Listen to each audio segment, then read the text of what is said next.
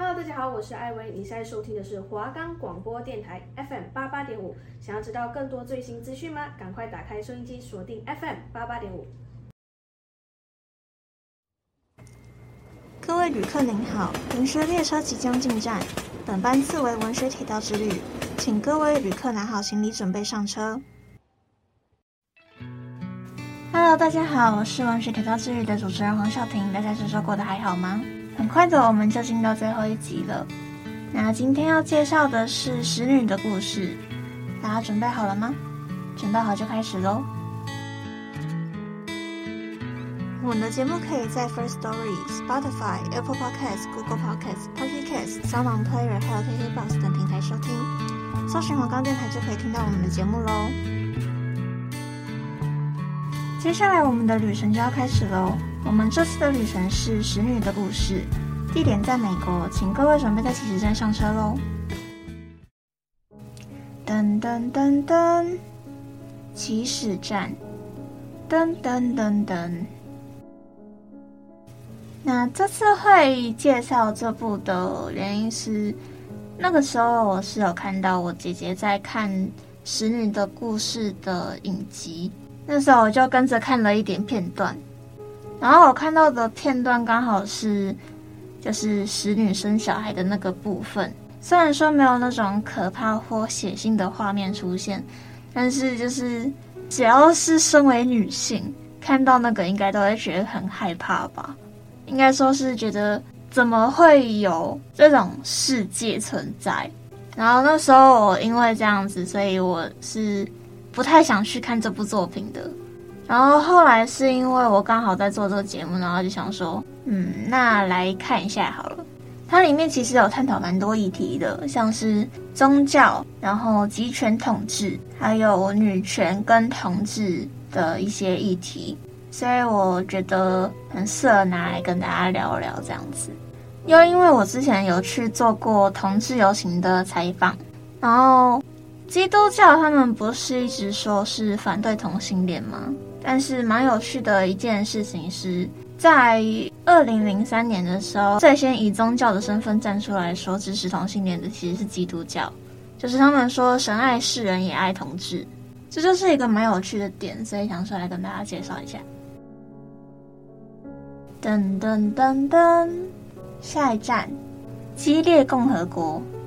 噔噔噔噔，作者玛格丽特·艾特伍。他是加拿大人，他是一个诗人，同时也是小说家、文学评论家、作家、教师、环境保护倡议者与发明家。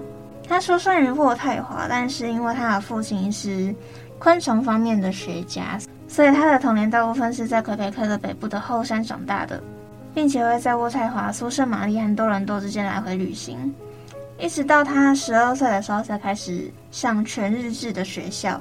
从这时候他就很喜欢看书了，而且他在六岁的时候就开始写剧本和诗歌。在他小的时候，还有参加过女童子军的布朗尼计划。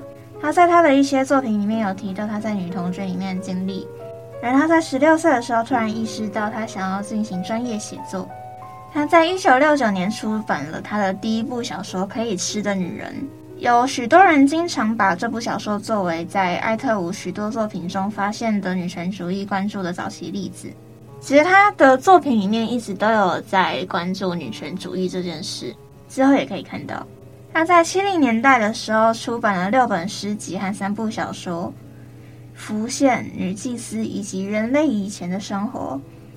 这些小说探讨身份和性别的社会结构，因为他们与民族和性政治等话题有关。然后，在一九八五年的时候，《使女的故事》这本书获得了许多奖项。尽管艾特伍不喜欢文学标签，但是他后来承认将《使女的故事》称为科幻作品，更准确的说，应该是推想小说。那这边讲一下推想小说是什么？推想小说是一种广泛的文学分类，包括科幻、恐怖、奇幻、架空历史、乌托邦和反乌托邦、超级英雄等等。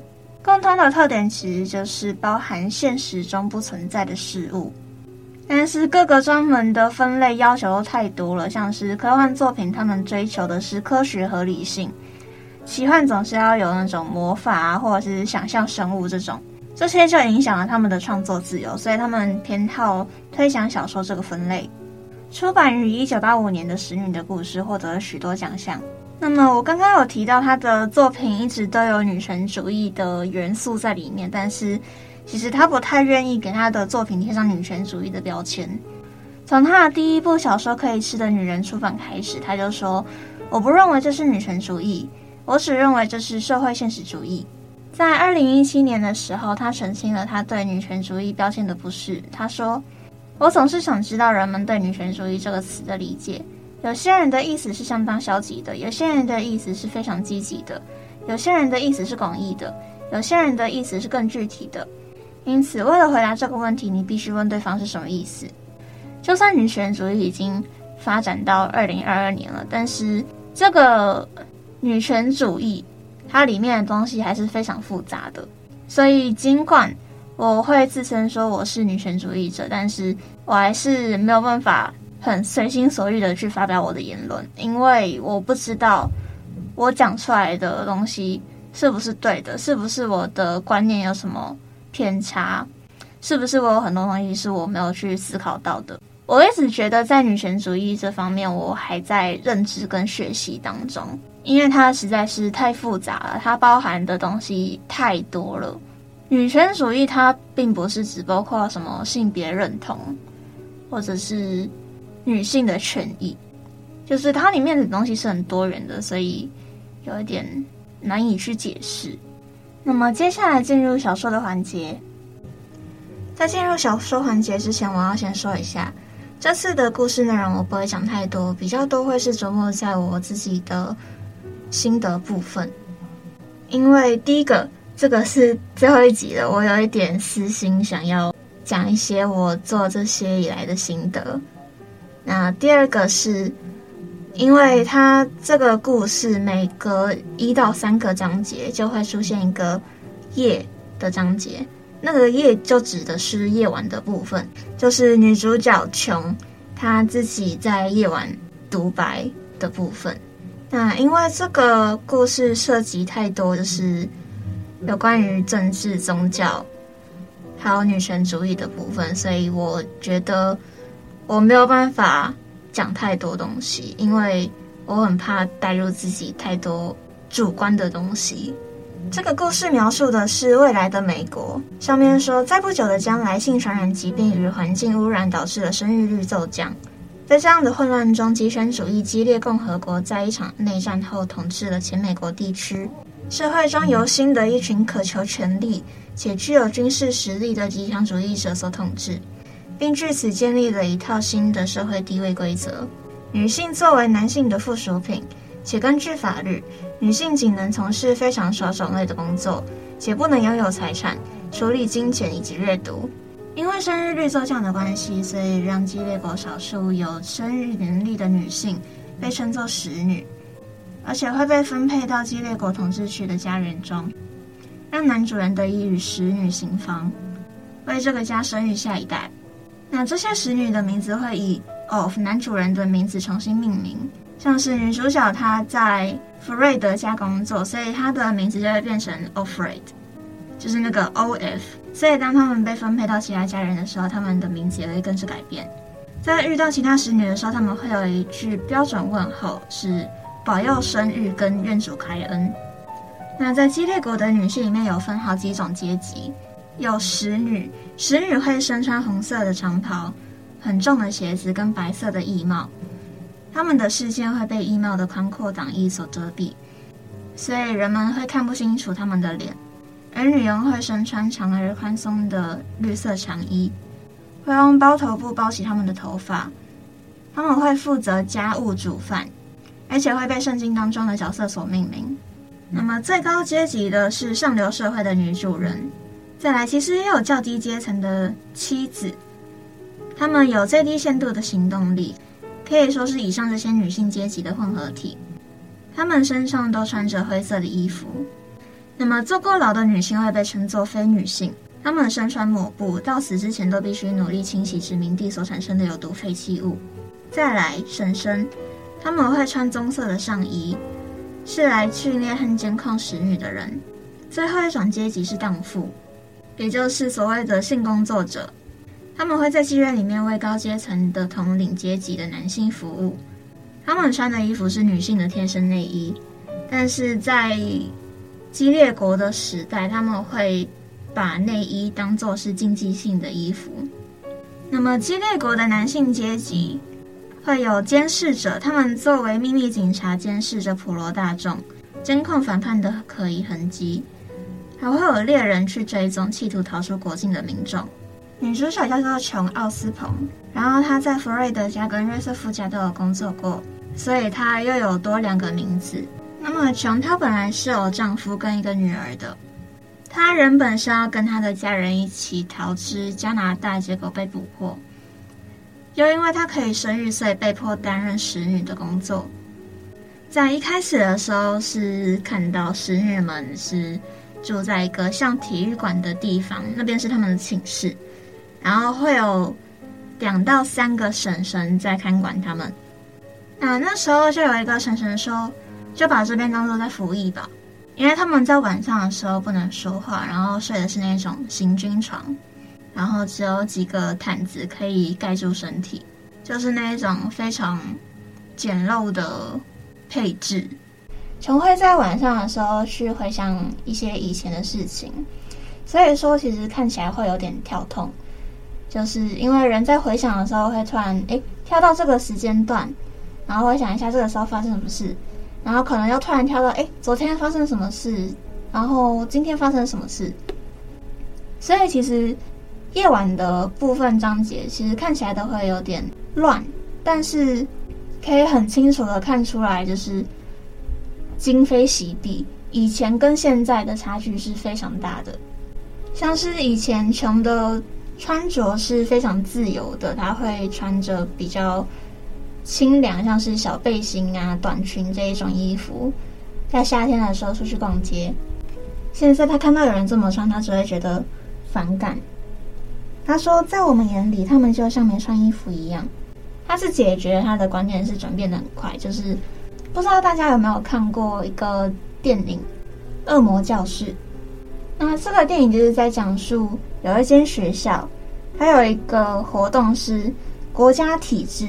活动周要老师去建立一种政治体制去管理这些学生，学校就决定让其中一班是以独裁政治的方式上课。那在这部电影可以看到是，当你在一个群体里面的时候，你是非常容易被操控的，因为人终究会有从众心理。那其实不只是行动上会被改变，你的思想也会跟着被改变。这个在史丹福监狱实验这部电影里面也可以看到。其实有蛮多电影是在描述这种群体的易操控性，还蛮好看。那这边有几个让我印象蛮深刻的片段，就是刚刚提到的那群拥有穿衣自由的女性，她们其实是日本来的旅客。那日本来的旅客，他们通常身边都会有翻译，不是吗？那群旅客就是到处拍拍照片，然后看看人们这样子。然后他们请翻译去问了琼一个问题，说。你们快乐吗？然后其实因为翻译通常都是激烈国的人去做翻译的，那通常在他们的体制里面，翻译都是所谓的政府的眼线，他们会去监视人民在面对外来者的时候，会不会有一些出格的情况发生。所以当琼被问到说“你们快乐吗”的时候，他其实心里在想象那些游客的心里，在想着。他们快乐吗？他们怎么可能快乐？但是因为翻译是眼线，所以他们只能说不错，我们很快乐。他说：“我总得说些什么，除此之外，我又能说什么呢？”然后在这种体制下面，终归是会有违法的人，他们会将这些人处以死刑，然后吊挂在一间教堂前面，用来警戒大家说不可以违法，不可以违规。这边的描述就有点可怕了。他们把人给吊挂在教堂门前，然后会用一个白色的布袋去罩在他们的头上。然后他这边说，只要你不停地盯着，就像我们现在一样，便可以看到布袋下面部的轮廓，隐隐约约。但充其量，那些头颅就好比雪人的脑袋。用煤炭和胡萝卜做的眼睛和鼻子已经脱落了，头部正在柔化。不过，在一个白布袋上可以见到血迹，那地方一定是嘴巴的部位。血从白布里渗了出来，映出另一张嘴，一张红红的小嘴，就像幼儿园孩子用粗笔画出来的样子。那是孩子心目中的微笑模样。人们的注意力最终总是集中到这血迹凝成的微笑上，毕竟他们不是雪人。但是这边的描述其实并不是很血腥、很露骨，但是就是会让人觉得毛骨悚然，因为他用一个幼稚园小孩的画作。一个这么天真、纯洁、可爱的东西，去描述这么残忍的景象，这就是为什么我会说《使女的故事》就像是一篇恐怖小说。还记得我之前提到一个莉迪亚婶婶吗？她说：“就是习惯成自然的东西，眼下对你们来说，这一切可能显得有些不太正常，但过一段时间，你们就会习以为常，多见不怪了。”就是好听一点说是习惯，但是其实应该是可以说是一个麻木的过程。那琼那天会出去的原因是因为他要采购，然后他看到一间店里面有在卖橘子。据小说里面描述，橘子是大家都喜欢吃，但是数量并不多的一种水果。那看到这边，其实我想到一本小说，是跟《使女的故事》在同一年出版的，叫做《橘子不是唯一的水果》。那它也是跟基督教的教义有关的一个故事。就是它是里面在描述一个女同性恋者，她的家是基督教徒，很虔诚的基督教徒。然后大家应该都大概有了解，说基督教是反对同性恋的。那这个女主角她在反抗的过程中，她就认识到橘子不是唯一的水果，因为在他们家，她妈妈一直对她说，橘子就是唯一的水果，橘子就是唯一的水果，就像是在告诉他说。你就只能做这个做那个，你不可以去做其他事，你不可以有其他想法。那当女主角认识到说橘子不是唯一的水果的时候，就代表说她的生活、她的思想已经开始有其他可能了。那这个可能跟这部小说其实没有太大的关系，可能就只是因为橘子在美国在那时候是一个蛮流行的水果。但是就刚好想到这一部小说，然后跟这部的主题其实也是蛮贴切的。那在这部小说里面，你可以看到女主角一步一步的去接受这个体制，去融入这个体制，但是她还是有自己的家人、自己的小孩，所以她还是拥有一个反叛的心。她想要去找她的小孩，她想要去跟她的丈夫团圆。那其实，在美国成为激烈国之前的那段期间，跟激烈国时期，在小说里面可以说是非常非常非常强烈的对比了。像是其实琼她的丈夫，她在跟她的丈夫相恋的时候，其实她的丈夫已经是有妇之夫了。所以说，其实琼是介入人家家庭的第三者。作者会给这种设定。有可能是为了给这部小说更大的冲击、更强烈的对比，因为使女之所以会成为使女，是因为她们有生育能力。那么那些主人家，他们的女主人是没有生育能力的，所以他们会需要使女去跟男主人交合，然后去产下他们家的小孩。这个就是使女的工作。刚刚也有提到说，他们是不可以拥有自己的财产的，所以小孩也理所当然。不会是他们的，他们就只是帮别人生小孩而已。那以这样子的体制来说，你要说使女他们是介入人家家庭的第三者嘛？其实也不算是。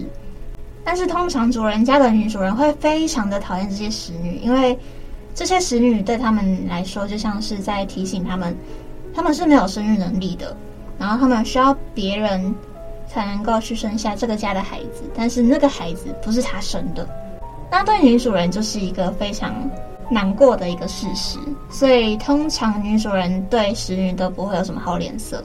那刚刚有提到，琼她是一个拥有叛逆的心的人，她去采购的时候啊，跟她的同伴，因为使女都要两个人一起才能进城，那她跟她的另外一个同伴进城的时候会被盘查，然后通常盘查他们的人是那种很年轻的。二十几岁的士兵，那他们被规定说是不可以有性生活，必须保持纯洁的人，好像是为了要去规范他们的纪律吧，所以才会有这种规定。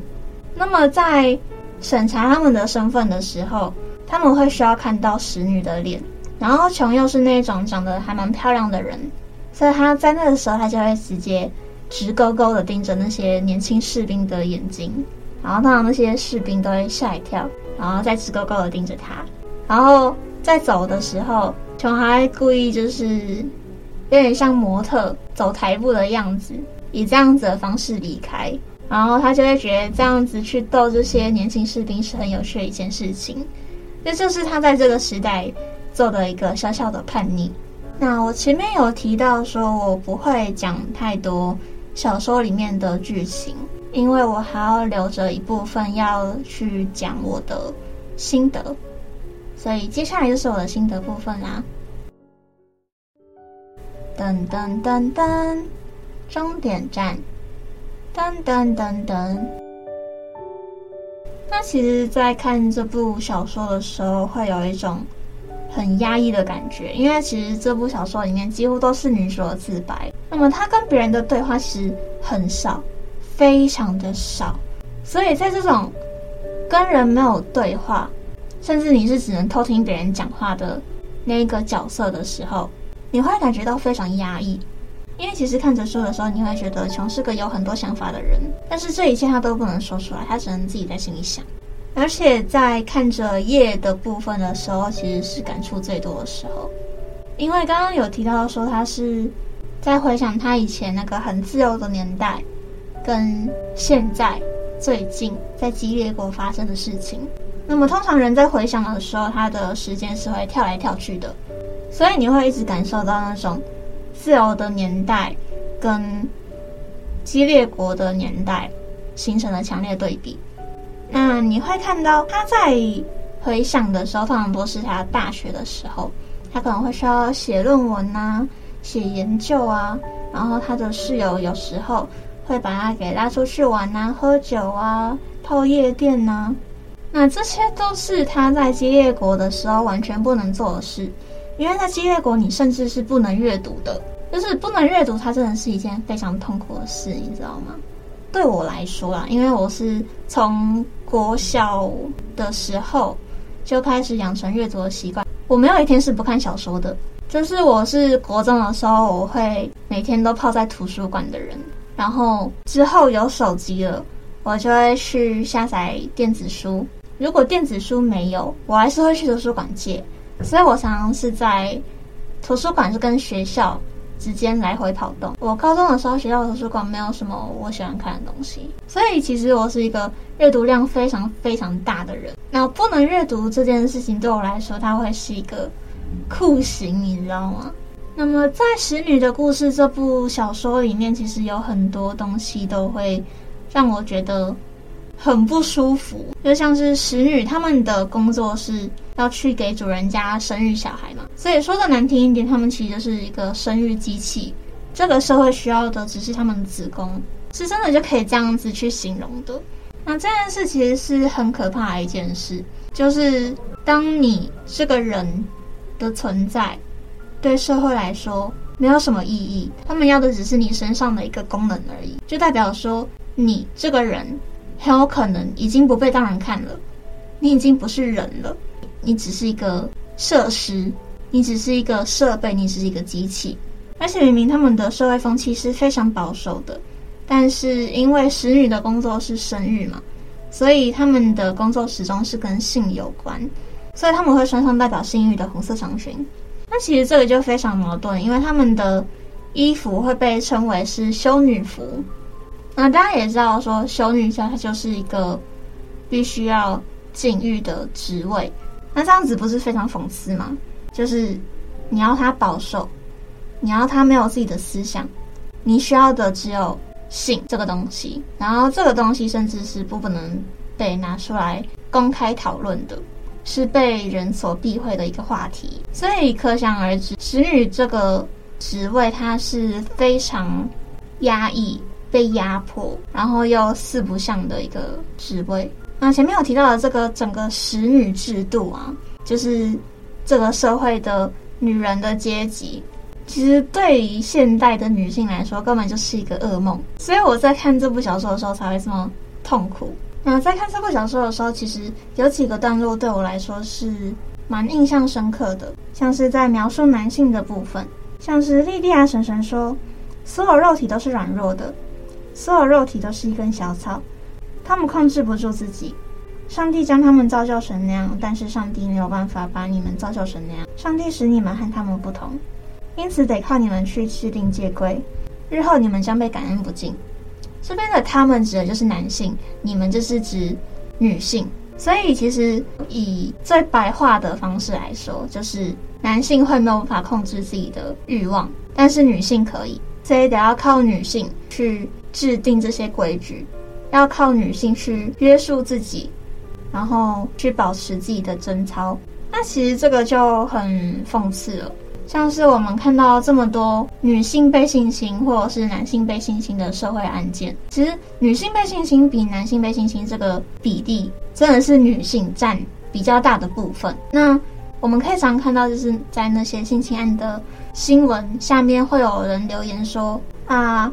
一定是那个女生穿衣服怎么样怎么样啊？那个女生肯定是之前有做过什么事，所以男生才会这样这样。就是一个我们很常见到的受害者有罪论。